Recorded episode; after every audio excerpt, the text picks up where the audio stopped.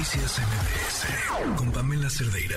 Le agradezco enormemente a Felipe de la Cruz, padre de uno de los 43 estudiantes normalistas de Ayotzinapa, que nos acompaña en la línea. Felipe, gracias por estar aquí. Buenas tardes. ¿Qué ha implicado eh, emocionalmente el camino a la justicia, también todo lo que ha pasado en estos últimos días, especialmente el día de hoy, Felipe?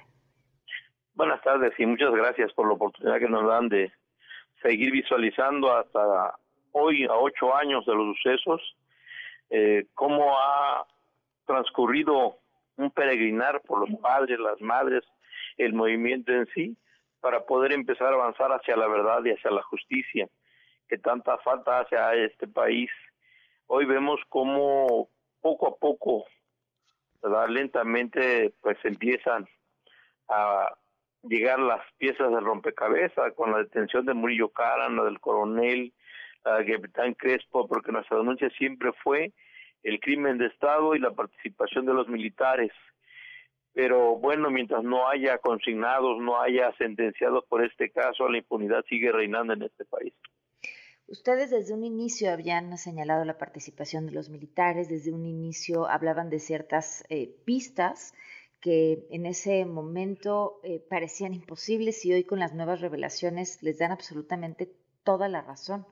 Eh, ¿Cuántos años con, pues yo creo que prácticamente desde el principio, ¿no, Felipe? Con esa información en mano sin que no avanzara nada.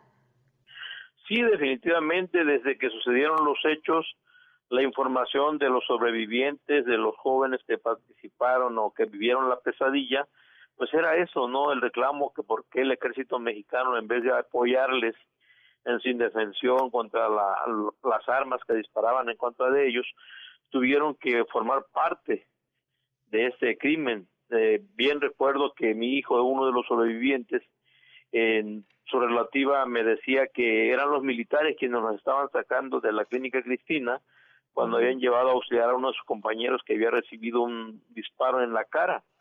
Entonces, desde ese momento, cuando estuvimos con Peña Nieto en Los Pinos, se lo dijimos en la cara de que el ejército mexicano formaba parte de este crimen y siempre lo negaron, terminó su periodo, lo siguieron negando, entonces el nuevo gobierno lo siguieron negando, pero hoy no pueden seguir negando la participación porque hay evidencias de, de ello.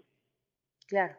¿Cuál es, eh, hay otro tema importante, esta información que los padres conocían, eh, pero que no había sido revelada eh, de forma abierta públicamente con datos muy específicos sobre lo que sucedió esta noche, ¿qué implica para, para los padres, para los familiares, eh, que esto se haya dado a conocer?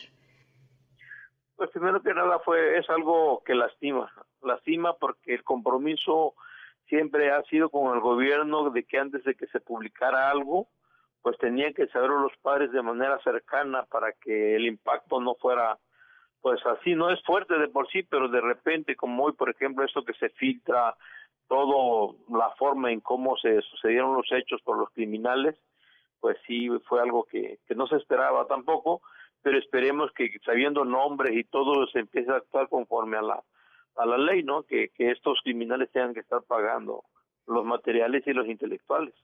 Pero era información que ya conocían los padres. No de, de, esa manera, había habido una información muy así esporádica, de muy general, de que había capturas de texto y todo, pero nunca mencionaron lo que decían los textos. Uf. Bueno, pues sí, darse cuenta de, de, de la peor manera. Hoy, a, a ocho años, ¿ven la justicia más cerca? Pues únicamente vemos avances. La justicia no llega aún. Te mencionaba que mientras no haya consignado realmente uh -huh. por la desaparición forzada de los jóvenes, por el crimen cometido a los jóvenes, pues todavía no hay justicia, no hay algo que nos tenga satisfechos. Hay detenidos, pero que solamente eso, detenidos, muchos detenidos, pero que pues no, no vemos claro la justicia para ellos. ¿Quiénes tendrían que estar en prisión? principalmente el, los que andan, los que liberaron en base a torturas, según la Procuraduría General de la República de Murillo Caram, en su verdad histórica hubo varios involucrados que hoy nuevamente los mencionan, pero que uh -huh. los liberaron porque aparentemente los habían torturado en sus declaraciones. En la parte material y en la intelectual, bueno, pues ahí tenemos ya detenido a Jesús Murillo Caram, Tomás Cerón de Lucio, que todavía anda prófugo, y hay otros funcionarios de alto nivel que pues están en la lista y esperemos que pronto se ejecuten esas órdenes de aprehensión en contra de quienes falten. Claro. Pues le agradezco muchísimo, Felipe, por habernos tomado la llamada. No, gracias a ustedes, porque creemos que es necesario, que eso no puede seguir en la impunidad. Sin duda. Muchas gracias, un fuerte abrazo. Igual que esté bien. Noticias MBS